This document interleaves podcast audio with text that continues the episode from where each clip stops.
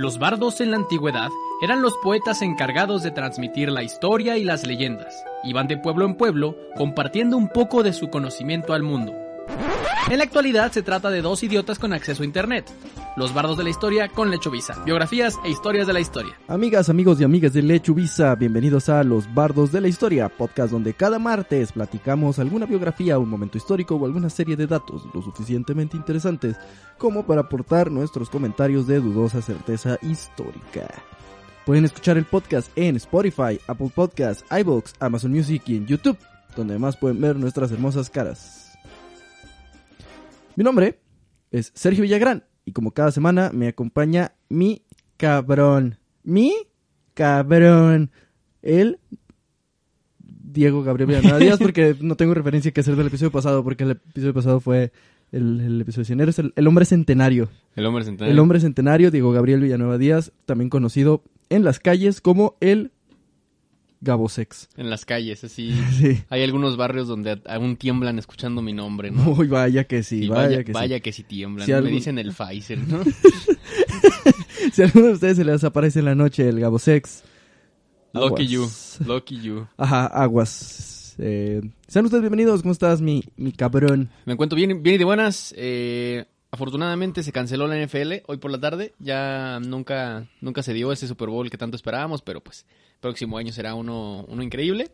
Pero bien, bien, bien, bien. Para comenzar estas, estos nuevos 100 capítulos. Así Vamos es. por 200. Los bardos de la historia, número 101, es traído a ustedes gracias a nuestra adicción al café. Bardos de la historia 101 como soy. Ajá. Esa sí no iba a la rola.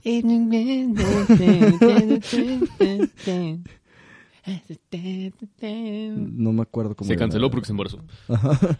Bueno, sí, se retrasó, ¿no? O sea... Vamos aquí y y luego ya vieron que no era retraso, era embarazo. Eh. Pero bueno, vamos a darle. Ah, Vamos viendo, vamos viendo. Ay, aguanta, ¿cómo, cómo? Sean ustedes bienvenidos a Los Bardos de la Historia número 101, eh, podcast donde cada martes platicamos una historia. El día de hoy a mí me tocó contarles una historia a todos ustedes y también a Lechu, que casualmente está aquí para escucharla, ¿no? No siempre está Lechu, pero pues hoy, hoy decidió estar, ¿no? Entonces, eh, pues así como le hago con ustedes cada semana, pues vamos a contarle a Lechu, ¿no? Por si Lechu todavía no se acuerda cómo funciona esto. Eh, nosotros eh, lo que hacemos es contar una historia, una biografía, con la particularidad de que, bueno, ni ustedes ni la persona que se siente en esa silla, que como repito, el día de hoy es Lechu, no, no saben de qué se trata. Y damos una pista para que traten de adivinar. Entonces, acompáñenos ustedes en casita a tratar de adivinar de qué vamos a hablar el día de hoy. La pista es que el día de hoy vamos a hablar de un complot. vamos a hablar de un complot. Me compró. Un complot. Eh, vamos a hablar sobre... Ay, me comí una... Ay, chipapa. ¿Tiene que ver con el asesinato de alguien? Ay, qué cosa tan sabrosa. Pues sí hay un asesinato involucrado. Ok.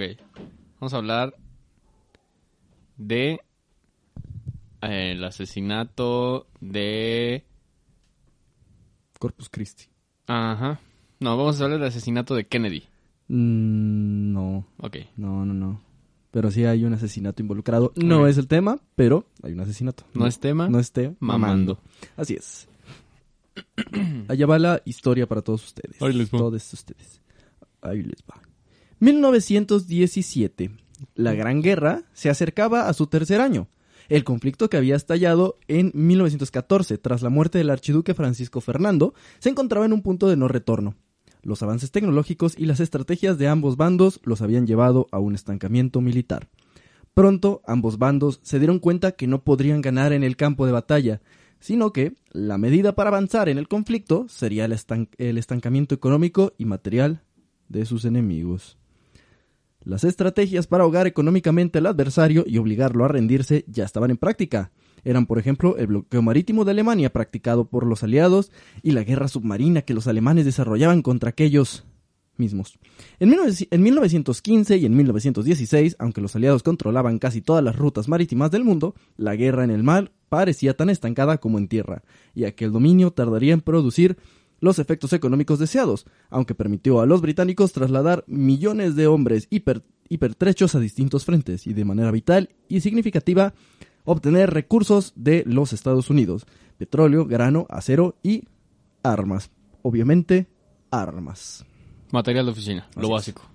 El alto mando alemán decidió eh, hacer una guerra submarina ilimitada el 7 de enero de 1917.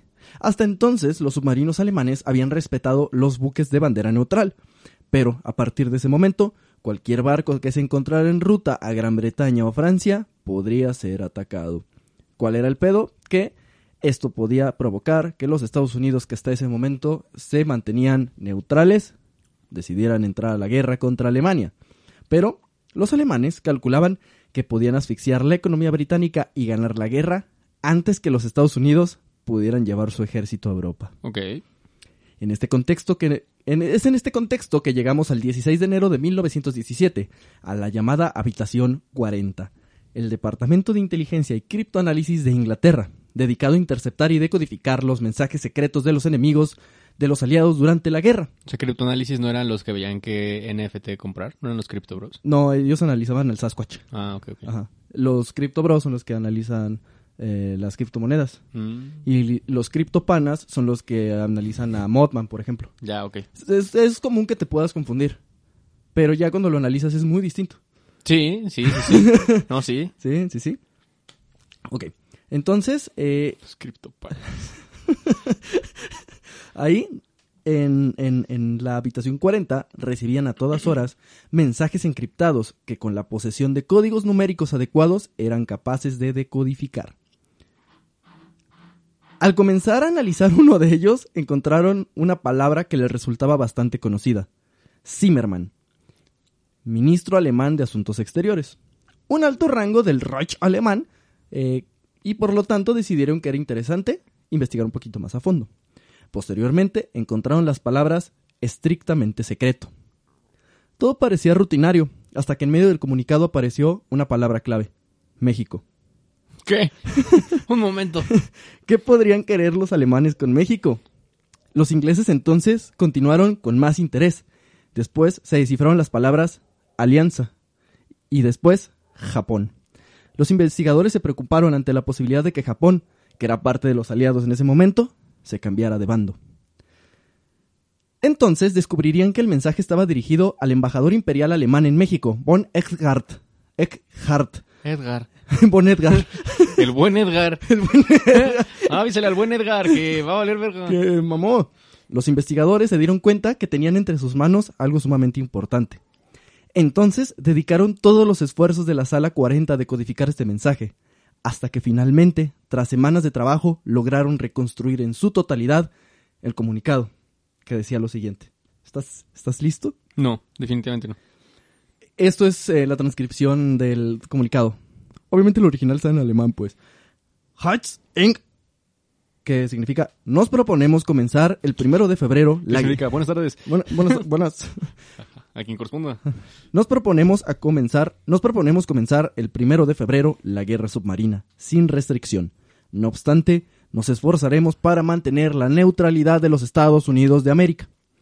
En caso de no tener éxito, proponemos a México una alianza sobre las siguientes bases. Hacer juntos la guerra, declarar juntos la paz. Aportaremos abundante ayuda financiera y el entendimiento por nuestra parte de que México ha de reconquistar el territorio perdido de Nuevo México, Texas y Arizona. Los detalles del acuerdo quedan a su discreción, de von Eckhart. Queda usted encargado de informar al presidente de México de todo lo antedicho, de la forma más secreta posible. Tan pronto como el estallido de la guerra con los Estados Unidos de América sea un hecho seguro, debe además sugerirle que tome la iniciativa de invitar a Japón a adherirse de forma inmediata a este plan, ofreciéndonos al mismo tiempo como mediador entre Japón y nosotros. Haga notar al presidente que el uso despiadado de nuestros submarinos ya hace previsible que Inglaterra se vea obligado a pedir la paz en los próximos meses. Este sería conocido como el telegrama Zimmermann, y así como lo ves, sería parte importante de cambiar el destino de la Gran Guerra. Ok. Entonces, eh, básicamente era, un, era un, un telegrama donde Alemania le decía a México, declárale la guerra a Estados Unidos y te ayudamos a reconquistar los territorios perdidos. Ok. Al leer el mensaje, el almirante Hall, eh, director de, in- de inteligencia naval de Inglaterra, Y papá de Malcolm. y papá de Malcolm, y computadora de Odisea al Espacio 2001, todo en uno, comprendía perfectamente la razón por la cual Zimmerman había, demandado aquel, mandado aquel telegrama.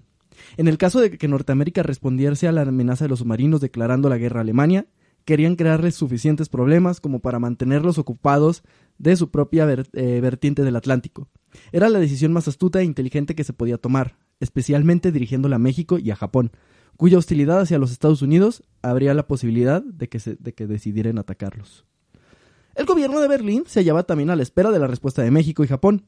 La posibilidad de una alianza entre estas tres naciones no era una especulación de última hora, sino la culminación de un plan elaborado a lo largo de muchos años por el mi- mismísimo y maquiavélico Kaiser Guillermo. Así que eh, retrocedamos un poco en el tiempo para entender cómo berriatas habíamos llegado a esto. Muy bien. Aztlán, Aztlán. 1204. Desde principios del siglo XX, el Kaiser había centrado su atención en México, con el interés, con el in- interés de instalar una base marítima en territorio nacional, en especial En en, Xochimilco. en- en el lago de Xochimilco tenemos mucho espacio para buques de guerra. En Texcoco, En- que tenemos un ecosistema precioso. Ay, ¿qué te gusta que quepan unos dos, tres barcos completos? Hay buques enormes. Tenemos guacamayas, tenemos eh, lagartijas de esas grandes con, con- ¿cómo se llaman? Lagar- eh, ¿Cómo se llaman las lagartijas grandotas? Cocodrilo. Cocodrilos, lagartos, tarántulas. No, ¿cómo se llaman estos? No importa, chiche, dile que venga. Eh, no, donde se quería instalar era en la isla de Santa Margarita, en la bahía de Magdalena, a pocas millas náuticas de Margarete, a, a pocas millas náuticas de Baja California Sur. Sin embargo, aquel plan no se concretaría, pero el señor Guillermo no bajaría el dedo del renglón. Ya que le parecía... Ya, que, ya que México le parecía un lugar eh, excelente para eh, continuar con las ideas expansionistas de Alemania. Adicional, en esta época se comenzaron a difundir rumores de que Japón, quien recientemente había entablado una relación diplomática bastante favorable con México, de hecho, eh, México fue el primer país con el que Ja- el primer país de Occidente con el que Japón firmó un tratado de amistad, comercio y navegación en condiciones de igualdad eh, en todo Occidente. México y Japón. ¿Por? Porfirio Díaz era bueno con la Bueno. diplomacia, supongo. Eh, entonces, eh, había un rumor de que a partir de este, de este acuerdo que tenía Japón con México, Japón tenía el plan de tomar el canal de Panamá con un ejército secreto de 10.000 hombres que se hallaban en México. Ok. Porque lo que sí es cierto es que durante eh, el principio del siglo XX, chingos, chingos de jap- japoneses arribaron a México. Muchos para trabajar en la, en la industria. Lo que sí es cierto es que sí llegaron a llegar soldados japoneses. Eh, que, Estados Unidos no sabía para qué vergas eh, habían soldados japoneses. Eh, adicional, eh, ah no, por ese entonces Japón ya comenzaba a alzarse como una potencia del Pacífico, y los miedos en Estados Unidos sobre ellos estaban materializándose en lo que se conocería como el peligro amarillo. El peligro amarillo es un fenómeno en el cual se fomentó el miedo hacia los japoneses, hacia las potencias asiáticas en. Estados Unidos, mucho potenciado por, por estos augurios de, de la guerra y de... Cuando alguien le empieza a ir bien, obviamente Estados Unidos desconfía, es como, "Mm, le está yendo bien y no están explotando a nadie. Mm". Ah, bueno, aunque sí, los japoneses no eran buenas personas tampoco. Nadie es buena persona. Lo, entonces, eh, pero eso no importaba. El, el Kaiser sabía que si alimentaba el fuego del peligro amarillo, todo aquello podría desencadenar en una intervención americana en suelo mexicano. Sería entonces que Alemania entraría en escena en apoyo a México, logrando así penetrarse en territorio nacional. Quizás existiera un pacto secreto, pero no ha quedado constancia de ello en los archivos. Lo que sí es cierto es que los japoneses y los mexicanos que no habían, que no habían olvidado la pérdida de Texas tramaban algo en común. Los japoneses, por su parte, estaban molestos con Estados Unidos debido a las recientes restricciones impuestas por este último, con relación a la entrada de obreros japoneses en su país. Estados Unidos durante el siglo XIX y el siglo y principios del siglo XX se dedicó a hacer enojar a dos países en específico, a Japón y a México. Y Alemania no eran pendejos, ellos lo sabían. Pero, pero, pero... Además de que geográficamente Sí, además de, ajá, de México que... es la posición que quieres, güey, si quieres cagar el palo, ¿no? Si quieres cagar el palo. Y Japón también, o sea, Japón no está tan lejos de Estados Unidos, o sea, cruzas el, Pasaf- el Pacífico, el Pacífico y, el, y ya, güey, ahí están. Este, Agarras y Ahí, todo, ahí. y haces todo derecho porque pues no, no hay tráfico. Pero, pero, pero, pero, algo se cruzó en medio de este avance diplomático. Un pequeño suceso, un pequeño suceso conocido como Francisco y Madero, que llegó todo enojado y todo chiquito y usando sus poderes de encantador de fantasmas, corrió el presidente Porfirio Díaz, comenzando con un periodo de cagadero tras cagadero. Apenas dos años después de la victoria de Madero se instauraría una nueva dictadura, encabezada por el general Victoriano Huerta, que tras traicionar a Madero se hizo del poder. En aquellos momentos, cuando todavía circulaban rumores de que Japón le ofrecía una alianza secreta a México, el presidente Woodrow Wilson de los Estados Unidos lanzó una campaña contra el presidente Huerta, destinada a derrocarlo basándose en no reconocer su gobierno, hecho que alentó el levantamiento de sus rivales liderados por el general Venustiano Carranza. Se dice que aquello no era un movimiento político inteligente, ya que al desconocer al presidente de México, Wilson se arriesgaba a que Huerta aceptara la alianza con los japoneses. Pero Woodrow Wilson había sido un admirador de los ideales de Madero y veía en Huerta todo lo repudiable que eh, podía haber. Mientras que eh, a Carranza lo alzaba como un. eh, mientras que Carranza se alzaba como un reform- reformista más afín a las ideas del presidente de Estados Unidos. Como siempre, Estados Unidos metiendo su cuchara donde no put- putas no les interesa, pero Woodrow Wilson se declaró abiertamente en contra de Huerta y llegó a declarar que su misión era derrocar a Huerta, güey. No, no, no Huerta, no. Güey, el presidente de Estados Unidos llegó a decir, güey, vamos a quitar a ese güey. Me vale verga. Cero diplomático, ¿no? Sí. Como primera orden ejecutiva, tenemos plan de derrocar al presidente de México. De México. No, güey, y además estaba bien cabrón eh, que estuve leyendo. Luego, si era pleito como, como morros de, de secundaria que se cagan, güey. Llegó a haber una reunión diplomática en la que Woodrow Wilson casi, casi mandó bombardear el Zócalo porque Huerta no lo quiso saludar, güey. Y tiene razón. y tiene razón. Y está bien. Y está bien. Ajá. Mm. De esta manera, las fuerzas rebeldes aumentarían numéricamente día con día y avanzaban hacia el sur del país, porque las fuerzas rebeldes venían del norte. Pues sí. Pues Por- si, si vienes al norte, pues a donde avances es el sur, ¿no? Pues pod- podrías irte al este, ¿O ¿Cuál? a este. Ah. Eh, mm, después de un pequeño albur, continuamos. Ambos bandos. Ah, entonces, eh, los rebeldes querían formar su propio gobierno y generar aún más cagadero en el país. Ambos bandos, bandos solicitaron armas, dinero y en general cualquier ayuda que el, extranj- el extranjero les quisiera brindar.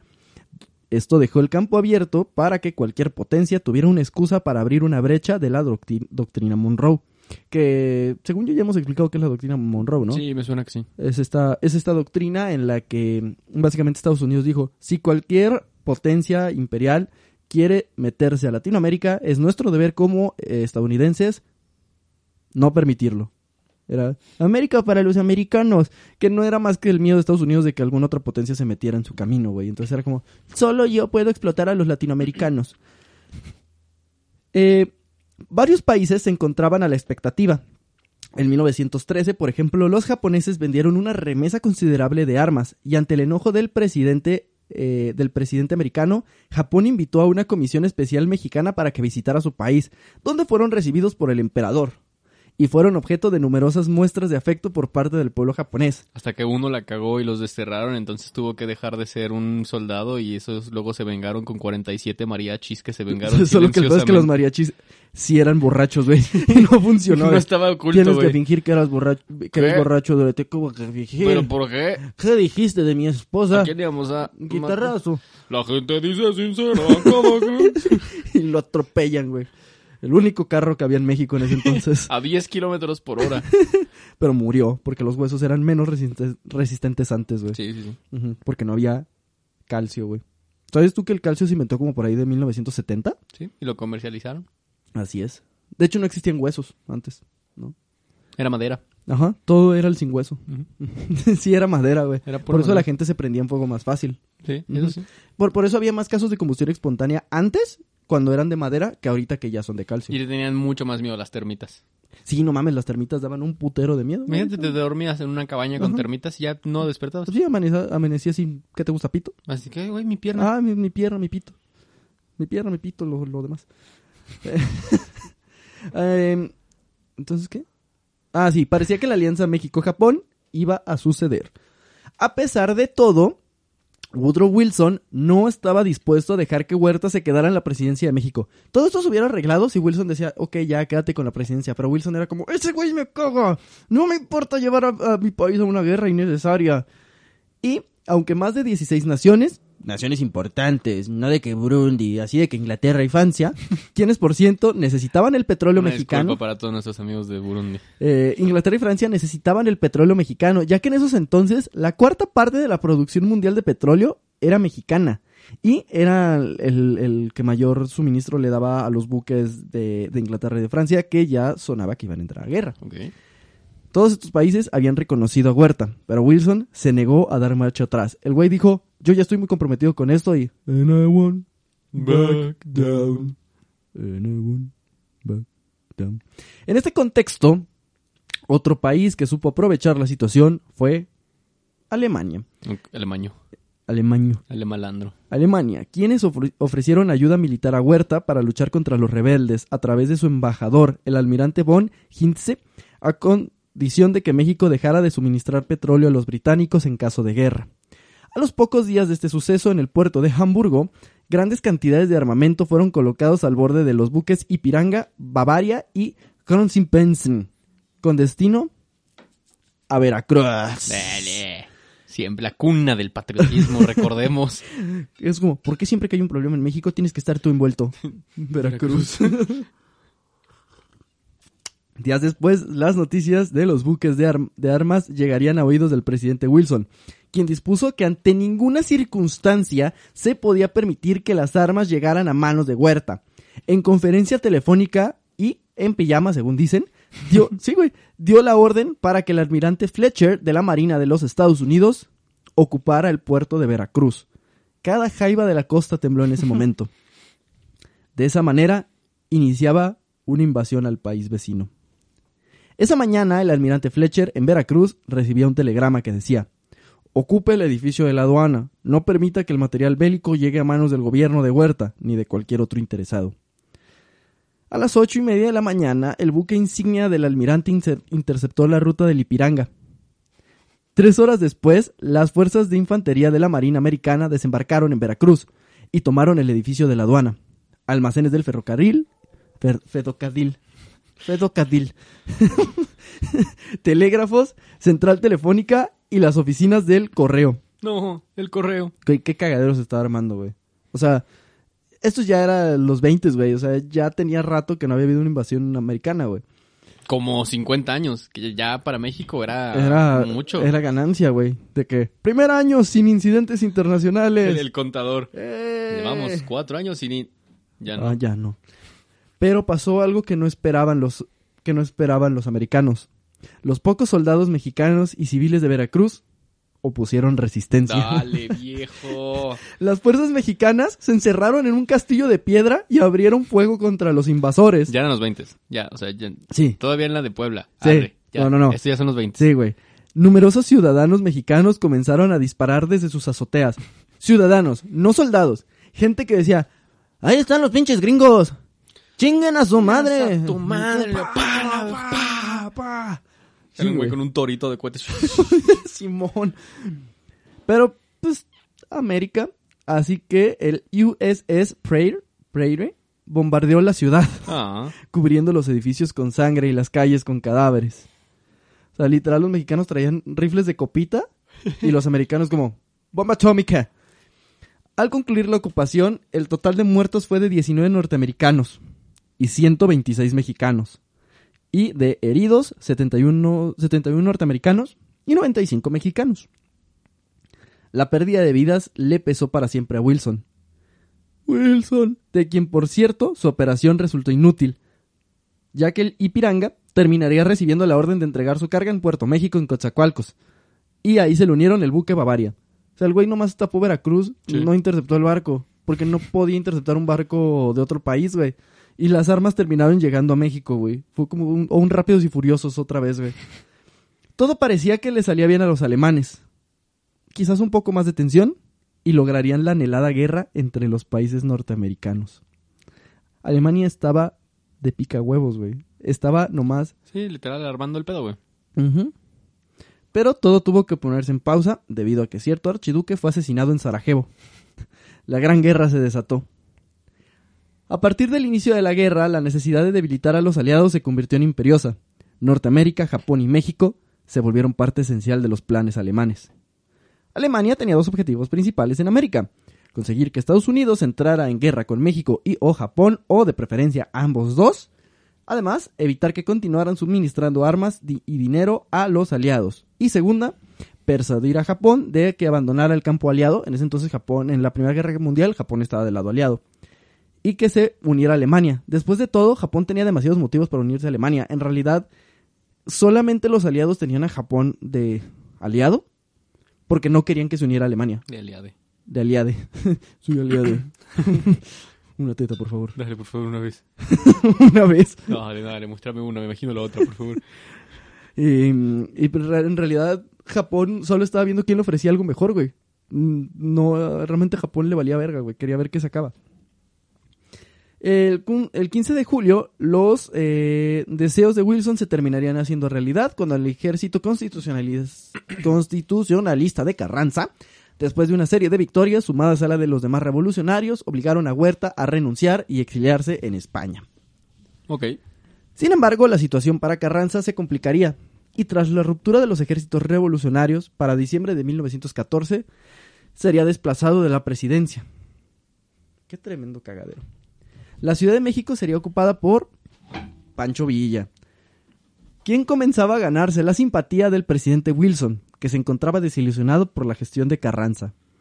Pero, pero, pero, aún hay más. Victoriano Huerta aún rondaba la escena nacional y esperaba en Barcelona el momento oportuno para regresar. ¿Estaba esperando a ver? Estaba Ajá, en Barcelona. Estaba, estaba en Barcelona, güey. Eh, en febrero de 1915, eh, ah, no. Ah, no. Los alemanes se proponían instalarlo nuevamente en el trono nacional. Los alemanes iban con Huerta, güey. Era su gallo. En febrero de 1915 recibió la visita de una comisión alemana con la propuesta de financiar un golpe militar en México y vengarse del presidente Wilson. Obviamente, los teutones esperaban que esto desencadenara la guerra con los Estados Unidos. Güey, ya era como, lo que sea, güey, lo que sea. En el transcurso de 1915, Huerta llegaría a los Estados Unidos y se preparó para volver a atacar México, que se encontraba en una posición perfecta para un golpe de Estado, ya que la anarquía estaba al máximo, las, petrolífe- las petrolíferas, petrolíferas americanas, las compañías de cobre y el transporte en general, además de los empresarios, deseaban que Huerta recuperara el poder, ya que eh, Pancho Villa era un pendejo y Carranza, eh, eh, Carranza puso muchas trabas a las empresas americanas. Entonces, el que los trató mejor fue Huerta. Los gringos decían que vuelva Huerta. Eh, pero, eh, al final... ah, ah, no.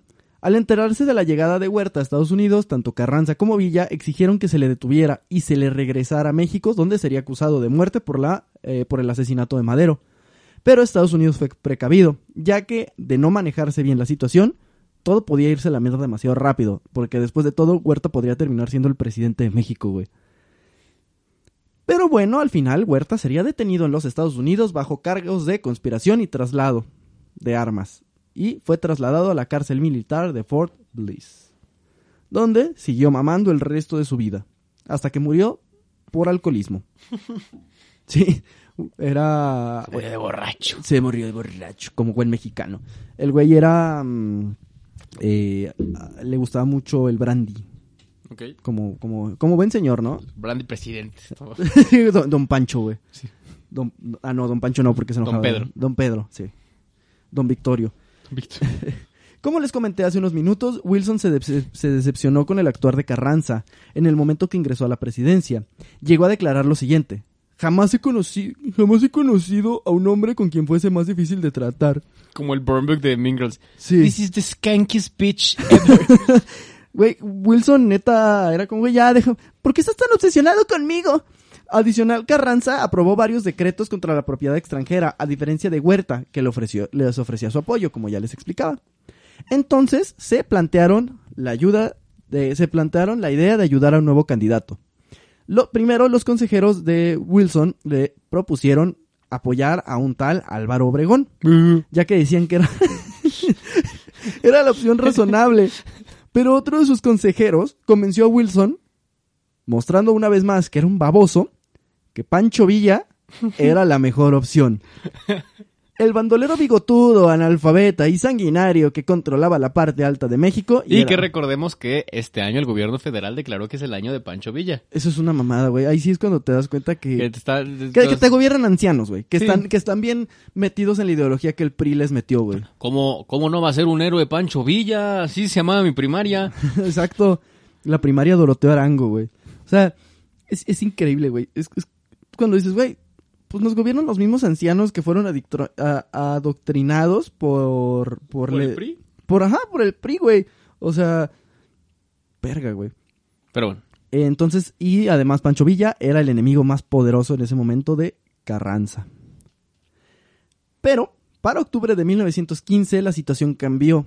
Estados Unidos necesitaba seguridad y asegurar la tranquilidad de la zona ante la amenaza de los submarinos alemanes.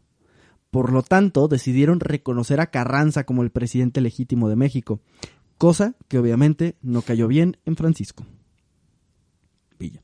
Los norteamericanos autorizaron al comandante de las fuerzas de Carranza en la zona norte del país, que esperaba que el ejército de Pancho Villa le atacase en Agua Prieta, a utilizar el territorio y los ferrocarriles norteamericanos para conseguir refuerzos, con lo que se evitaba tener que cruzar las montañas, que era el fuerte de Pancho Villa. A principios de noviembre, las fuerzas de Villa descendieron de las montañas y se lanzaron al ataque, pero fueron víctimas de una gran derrota que les obligó a refugiarse nuevamente en las montañas. Después de pasar el invierno en las sierras cubiertas de nieve, el ejército de Villa quedó prácticamente desarticulado debido al frío y al hambre. Su comandante estaba realmente furioso y juró vengarse de los gringos que le habían traicionado, lo que, más adelante, traería consecuencias lamentables. Pero Alemania no se rendía fácilmente, por lo que ahora vieron en Pancho Villa su herramienta para causar la ansiada guerra con Estados Unidos. Claro. Pancho Villa ponía las cosas, eh, ponía las cosas eh, difíciles. Por ejemplo, el primero de enero de 1916, sus fuerzas atacaron un tren que viajaba con 17 ingenieros de minas norteamericanos, a quienes bajaron a la fuerza y fusilaron sin piedad. Primero le dijeron tres, tres marcas de cigarros y como no pudieron, bom, bo- balazo en la cabeza. No existían tantos todavía, entonces. sí, güey. No, pues nomás tabaco, güey. Son de tabaco, güey. Yo los enrollo. ¿De qué hablas? De que cuando, cuando agarraron a Vicente Guerrero. de. Dime cinco presidentes. no mames, no pues. mames. Yo- dos, güey. Mamaste. ¿Cómo mamaste? Y el güey en trance. Calderón, Nieto y Fox. y el güey, Pues yo le voy a creer. estaba muy seguro, güey. Ya no, no es mío. Tú, pístele. No fue acá el mío. Eh, pístele, pístele. Ándale, mamá. Entonces, e- este, este hecho sería conocido como la matanza de Santa Isabel. Hecho que caldeó los ánimos de los estadounidenses y que les hizo pedir a gritos la intervención de Estados Unidos en territorio mexicano. La cosa escaló a tal nivel que en El Paso, Texas, el gobierno se vio obligado a imponer ley marcial debido a que un pelotón de voluntarios formado por mineros y vaqueros se propusieron atravesar la frontera armados para perseguir a los bandoleros mexicanos. Buscaban venganza y si el ejército no se los daba, ellos lo iban a conseguir. En Texas la gente se armó y dijo, estamos hasta la madre de Pancho Villa. Y vaqueros gringos y estaban dispuestos a penetrar territorio nacional nomás para buscar a Pancho Villa, güey. Y tuvieron que hacer ley marcial en El Paso, güey. La retórica que se articulaba principalmente desde Texas hablaba de bandoleros que mataban, robaban, violaban y torturaban ciudadanos americanos. Que sí. Por su parte, Villa estaba ansioso de entrarle a los vergazos contra el vecino del norte, y con el apoyo que le habían ofrecido los los alemanes, se sintió empoderado. Por lo tanto, comenzaron a realizar incursiones constantes a lo largo de la frontera, con el único motivo de picarle la cresta a los pinches pendejos gringos. Villa quería esta esa invasión americana, pues creía que, que eso le daría la narrativa para unir a los peones y soldados a su causa una vez más, y así convertirse en un héroe nacional. ¿Eso? O quizás solo estaba bien pinche loco. Yo lo voy a la segunda.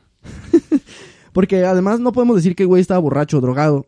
El güey era abstemio. Sí. Pancho Villa no tomaba, Pancho Villa no fumaba ni marihuana, solo estaba bien pinche loco. No, y como quiera, o sea, en algún momento lo borracho y lo drogado se te baja, pero lo pendejo nomás es exponencial, güey. Sí, yo creo que con los años te vuelves más pendejo, ¿no? Sí. Bueno, yo, yo conozco gente que sí, o sea, conozco gente que era pendeja Y después dejó de ser pendeja. Pero también otros que son pendejísimos ahora. Sí. Y que antes no eran tan pendejos. No, no, no. ¿no? El 9 de marzo de 1916, en Columbus, Nuevo México, eh, más bien, el 9 de marzo de 1916, Columbus, Nuevo México, recibió la amigable visita de 400 mexicanos montados a caballo que saquearon la ciudad, quemaron muchas casas y asesinaron a muchas más personas, para luego desaparecer en la noche. En la niebla. Eran mexicanos, llegaron, nos quemaron las casas y se fueron. Estados Unidos no tenía de otra. Estaban obligados a hacer algo. De inmediato. Días después, el presidente Wilson dio la orden para que la, para que la expedición al mando del general Pershing cruzara la frontera mexicana. La expedición fue todo un fracaso. No. Un mes después de, iniciar la, de iniciada, el general con sus 6.600 soldados había ingresado a unos 500 metros, a unos 500 kilómetros del territorio nacional, arriesgándose a un enfrentamiento directo con el ejército mexicano y no hubo rastro de Pancho Villa. No lo pudieron encontrar a Pancho Villa, güey. A pesar de que las pruebas de la complicidad alemana se amontonaban paulatinamente en Washington, el gobierno norteamericano no les daba publicidad alguna, debido a que se enfrentaban a una nueva crisis desencadenada por el reciente hundimiento del Sussex, y querían evitar que la opinión pública se exaltase hasta el punto de que la guerra contra Alemania fuera inevitable. ¿Se les hundió su sex? Sussex, sí, güey. Se les hundió Sussex. El 18 de junio, Estados Unidos recibía la información que mencionaba que el embajador alemán Bob Ehard tenía como misión hacer todo lo que estuviera en sus manos para convencer a Carranza de declarar la guerra a los Estados Unidos. Finalmente, después, dos días más tarde, el 21 de junio, sí, el 21 de junio, una patrulla de reconocimiento norteamericana que no había hecho caso de la advertencia de los mexicanos, según la cual el ejército mexicano abriría fuego contra las fuerzas estadounidenses que circularan en cualquier dirección que no fuese hacia el norte, fueron sorprendidos en Carrizal por las fuerzas carrancistas que abrieron fuego, causando 12 bajas y 23 prisioneros. ¡Ya váyanse de mi país! ¡Váyanse! Si tienen la oportunidad, vengan a trabajar de manera remota a Estados Unidos. Eso deberíamos de hacer, cabrón. Eso deberíamos de hacer, güey. Gringo que veamos, gringo que lo corremos a balazos, güey. De que México is an amazing place to work for. ¡Pah! ¡Pa, pa, pa! Vámonos. ¡Vámonos a chingar a su madre!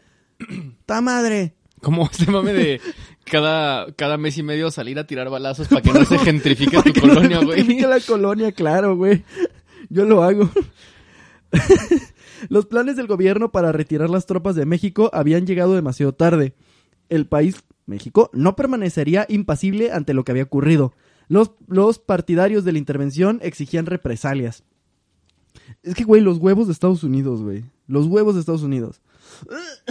El presidente cuyos esfuerzos para conservar la amistad mexicana habían sido en vanos, se veía ahora obligado a ordenar que la Guardia Nacional protegiese la frontera, ¿Guardia Nacional? la de Estados Unidos, Ah. y mandó buques de guerra a ambas costas mexicanas, por si los mexicanos decían tomar, decidían tomar venganza. Como, nos pasamos de verga, ahora tenemos que protegernos. Nos llevamos, ahora hay que aguantarnos. Nos llevamos, pero nosotros no nos aguantamos. No tenemos por qué aguantarnos. Sale el presidente de México. Pueblo de Estados Unidos se lleva y no se aguanta.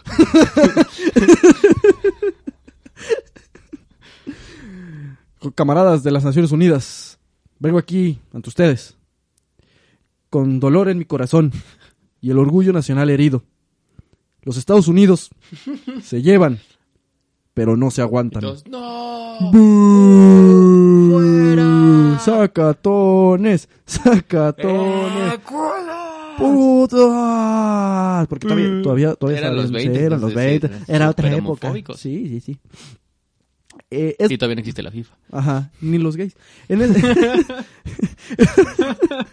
es por esa etapa que Alemania comienza a amenazar eh, con cortar la línea de suministro de América a Inglaterra, utilizando sus submarinos para atacar los buques mercantes est- estadounidenses. Güey, Estados Unidos estaba que se lo llevaba a la verga. Wilson, güey.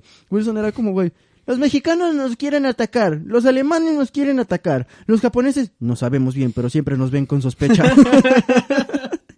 Yo desconfío mucho de los japoneses, la verdad. ¿Y por qué desconfías de los japoneses? Siempre están tramando raro. algo. Mm, mm, mm. Bakelel o no bakelel, sushi.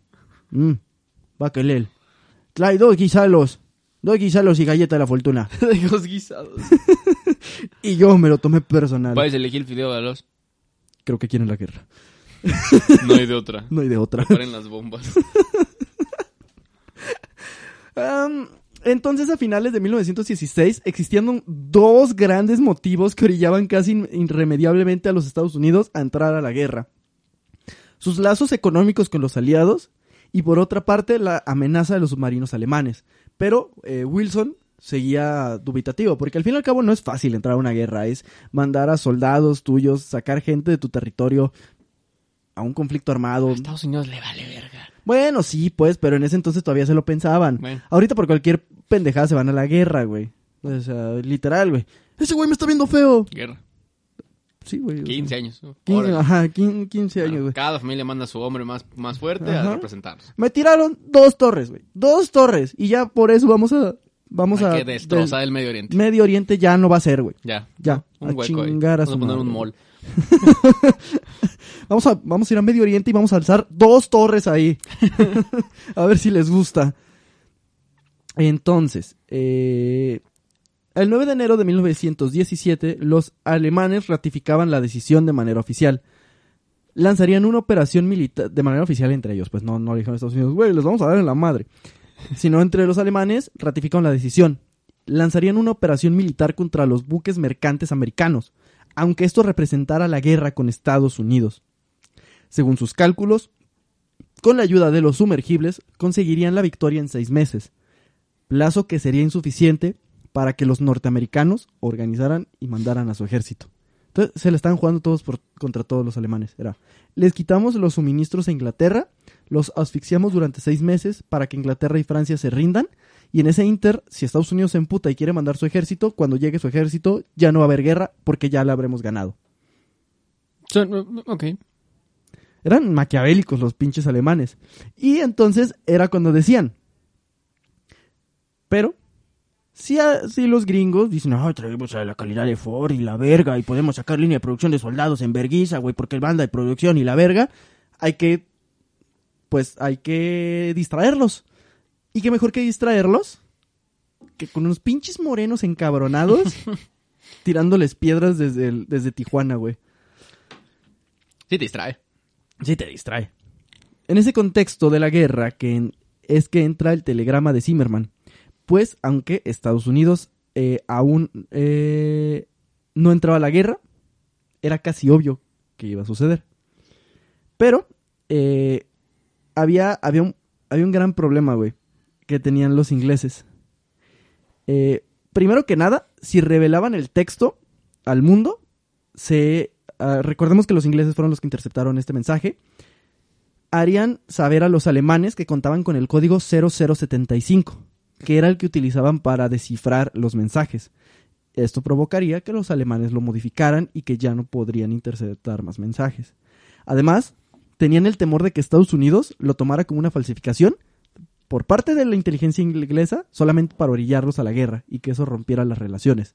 Además de que esto, este mensaje implicaba una violación directa a la red de telecomunicaciones gringas, ya que el mensaje original estaba dirigido del embajador alemán, eh, perdón, de- del ministro de Relaciones Exteriores alemán, al embajador alemán en Estados Unidos.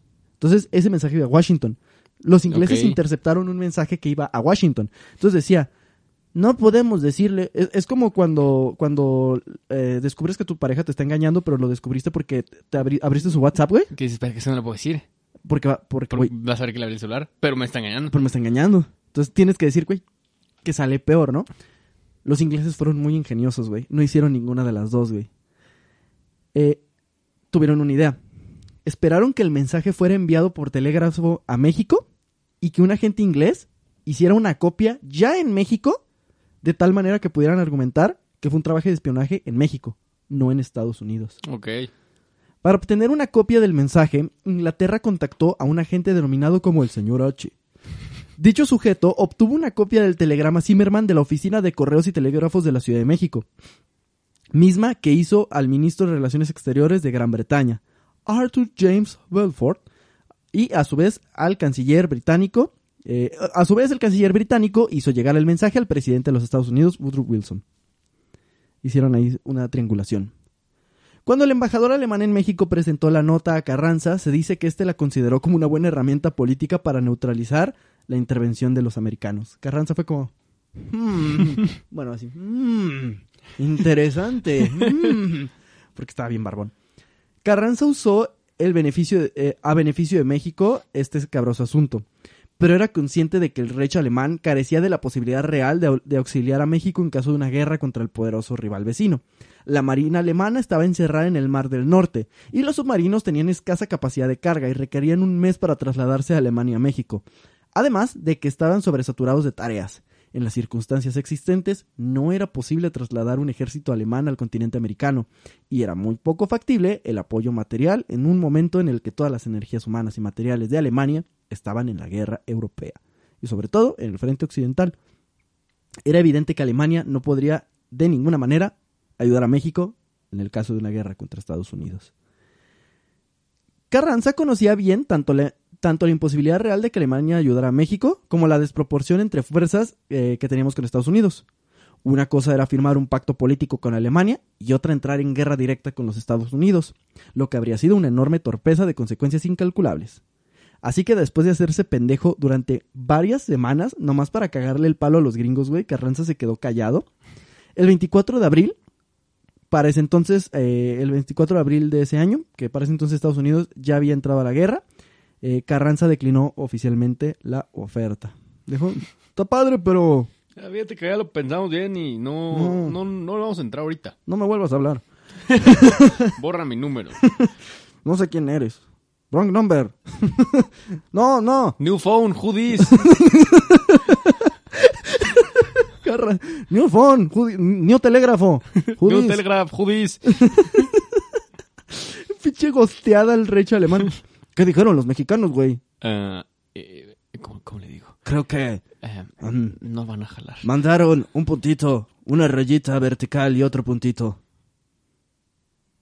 Creo que no van a venir.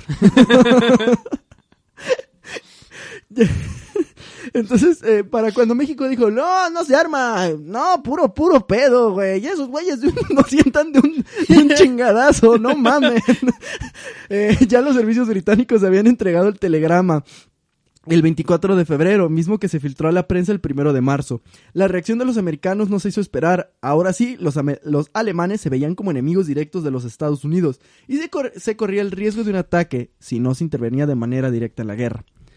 La discusión política crecía en intensidad en Estados Unidos cuando el 16 de marzo fue hundido un buque, eh, un buque americano. Pronto los submarinos alemanes hundieron otros más. Wilson dijo, ya güey, ya, llevo varios años aguantándome, ya no voy a ser pendejo de nadie. Por lo que declaró la guerra el 6 de abril de 1917, después de todo el cagadero. El telegrama Zimmerman fue quizás la mayor arma propagandística que le permitió a Wilson formular esa declaración, de la que se desprenderían dos efectos de trascendencia enorme para el mundo. La derrota de Alemania en la Primera Guerra Mundial y la conversión de Estados Unidos en la primera potencia económica y militar del orbe. Todo le salió mal a los alemanes. Y mientras nosotros nos adueñamos del sushi y ahora tenemos sushis que hacen llorar a todo Japón. Sushi de aguachile, que les echamos queso y ya te lo tienen con, una, con un clamato. Sí, te- te- te- es un sushi que básicamente, si puedes ver el rollito, lo hicimos mal, güey. No tienes que encontrar, no, no, no, debes, no debes distinguir entre todo lo demás. Íbamos a hacer un sushi. un sushi de puerco en salsa roja, pero no, no pegó el arroz, entonces es arroz y guisado de puerco.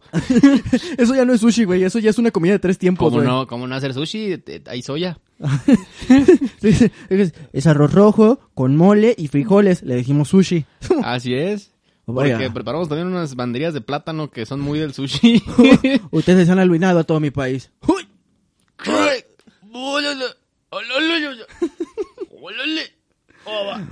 Pero qué buena está la salsa Tampico. ¡Oh, está buenísimo! Y esa fue la historia del telegrama Zimmerman. Aquella vez que Alemania le propuso a México conquistar Estados Unidos y a chingar a su madre. ¿Cómo la béisbol? ¿Cómo le hace México para estar siempre involucrado, güey? Güey, aquí la neta sí nos arrastraron a sus putos problemas. O sea, nosotros nos estábamos matando entre bigotones de que yo tengo una idea de país. Pues Ma- yo- pues yo- colgar de los huevos al que no opine como yo. Yo con todo respeto tengo otra idea de país, pero pero si se trata de cagarle el palo a los alemanes, podemos hablar y negociar. Esta historia es impresionante, güey. O sea, involucra a Porfirio Díaz. A Pancho Villa. a Huerta, a Pancho, Vi- a Pancho Villa, güey. O sea, todas estas incursiones de Estados Uni- ah, de Pancho Villa a Estados Unidos, güey, patrocinadas por Alemania. Hay- aquí hay una buena trivia, güey, para la siguiente escena. Es como, camarada, ¿me puede usted decir la relación directa entre el Kaiser Guillermo y Pancho Villa? Es una relación directa, sí, sí. güey. No, no es un salto de lógica, güey. Literal, eso me voló la cabeza, güey. Me, me voló la cabeza y demuestra que todavía hay muchísimas historias que se pueden contar de ese periodo de 10 años. De ese periodo de 10 años de la Revolución Mexicana, güey. Porque además, como decíamos, la Revolución Mexicana pasó en un momento en el que el mundo estaba siendo un cagadero, güey. Y obviamente México no se iba a quedar in- este, inerte. Mucho de estas situaciones vividas son las que ahora hace que cada que pasa un, un- una problema en el mundo, es, señor, señor presidente, ¿qué opina del golpe de estado en Cada puta es quien. cada puta Yo quién? la verdad es que no. a mí me vale verga que si matan niños, que si matan a adultos, que llegaron y mataron a todos. ¿Quieren verme macanear? Mejor. Y ya nos quitamos de pedo. Pero no me voy a meter en más provocaciones para declarar. Cada quien, digo, final de cuentas. Eh, me repite tu pregunta. Ya estoy mal. Ah, no, Estoy es muy que- cansado. Pero háblame de este lado. Este es, mi, no este es mi oreja buena. Ajá. Así es, güey. Sí, no, no voy a opinar. Ese fue al telegrama Zimmerman. Guau. No, no, no, no, no, que... ¿Conocían esta historia, amigues? ¿Eh? Mi país, Mi país. mi- Pero, ¿se imaginan que México hubiera dicho, ¿sabes qué? Va. Que México desde el principio Va. hubiera sido arre, arre, Va. arre. Me convenciste, Va, no se diga más. Que ¿Para qué soy bueno, hijo de la verga? Yo ¿Pa' qué soy creo que hubieran soltado una bomba atómica en el mamó, Zócalo, sí, sí. a la verga. Cholula hubiera desaparecido. Un lagote ¿Qué- en el centro del país. Pregunta, y con esto cerramos el podcast. Si en un contexto de la Segunda Guerra Mundial, México se hubiera vuelto de la, de la Triple Alianza, y tú, como eh, persona gringa, quieres de- detener la guerra, De- del eje, ¿no? Más bien. del eje, sí, perdón, y te dicen, dos bombas atómicas, chingos de ciudades en México. ¿qué dos ciudades de México eliges para tirar la bomba atómica y acabar con la Segunda Guerra Mundial? Estratégicamente, creo que no me iría por la Ciudad de México. No, no destruyes la capital, güey. No. Por eso no bombardearon Tokio. Ni, ni Guadalajara. O sea, como que no me iría como con las dos ciudades más grandes. Ajá. Me iría por Veracruz. Porque creo que es muy como ahí el orgullo de... Odian Veracruz Porque, los sí, extranjeros. porque lo que sea posible cagarle el palo a Veracruz. Y la segunda, Ay, las jaivas. Eh, la tiraría en... La segunda la tiraría en Pachuca. Sí, cerca de la capital. No tan cerca, pero para que dicen, ¡Ey, tiraste una bomba! Yo les diría, así ya estaba. De que no mamen, se pasaron de verga. Tiraron una bomba nuclear en Tepic. No, no, güey. No, no, de hecho no, amigo. Te- te- Tepic está como siempre. Así está. Así está de culero. Lo que le hicieron a Tepic es inaudito. Dejar nomás una avenida. ¡Dejarlo! Dejarlo. ¡Dejarlo! ¿Por qué no? ¿Por qué no, Tepic? Ahí estaba Tepic. Por ejemplo. Eh, ahí está. No sabemos cómo deshacernos de Tepic. Toda la guerra fue para que nos deshiciéramos de Tepic. En ustedes fin. van y se chingan los pastes y las jaivas. Amigos que nos escuchan de Tepic, saludos. Muchas gracias por escuchar este podcast. Ajá, es, es, es broma. Mira, agradezcan que Carranza dijo que no. Porque el efecto mariposa de Carranza decir que sí hubiera acabado con esto que decimos, güey. Con ustedes viviendo en Tepic. Vaya. En fin, si les gusta nuestro podcast, síganos en redes sociales. Ya, me vale verga, síganos. ¿En dónde nos pueden seguir, mi cabrón? En redes sociales, ya dijiste. Pero en las redes sociales aparecemos como arroba lechubiza en, Oh, no. in- en- Ahí vienen las bombas. Eh, como el arroba lechubiza en Instagram, Twitter, en TikTok, en Facebook y en YouTube como lechubiza también nos pueden encontrar. Este podcast Así en particular putas. lo pueden encontrar como arroba los varos de la historia en Instagram. Yes. Ya somos 500 suscriptores, un poquito más de hecho. 504. En el canal de YouTube. más cuando salga este episodio. Y estamos oficialmente a la mitad del camino A WrestleMania. para monetizar de ese pinche canal. Así Ah, que así es. suscríbanse ahorita, ahorita, y agarren el celular de sus vecinos y suscríbanse y roben el celular a alguien y Sí, suscríbanse. sí. Pro tip, si ustedes, si ustedes van a un motel que tenga Smart TVs, iba a decir eso. casi todos tienen eh, YouTube y alguien ya abrió la cuenta. Entonces Sí. checa cuántas cuentas están abiertas y en todas suscríbete a Lechuvisa. Así es. En el gimnasio, En el gimnasio, suscríbanse a Lechuvisa si encuentran como trabajo. Ajá, Por ejemplo, en, en las tiendas donde venden Sí, celulares, ajá, si está abierto métanse YouTube, sí. chequen y, y suscríbanse a Lechuvisa también. Así es, así es. Se los agradeceremos un montón. Es correcto. Eh, les queremos mucho, Así es, les queremos ver felices. les queremos ver felices. Nosotros fuimos Lechuiza que les recordamos que estuvimos así, aún sí, de ya no tener Pachuca y seguir teniendo Tepic. Así es. Para reflexionar, ¿eh? Ahora reflexionar, ¿eh? Cada que te levantes y digas, puta, cada día me levanto y sigo en Tepic. Madame. Every day I wake up and I live in Tepic.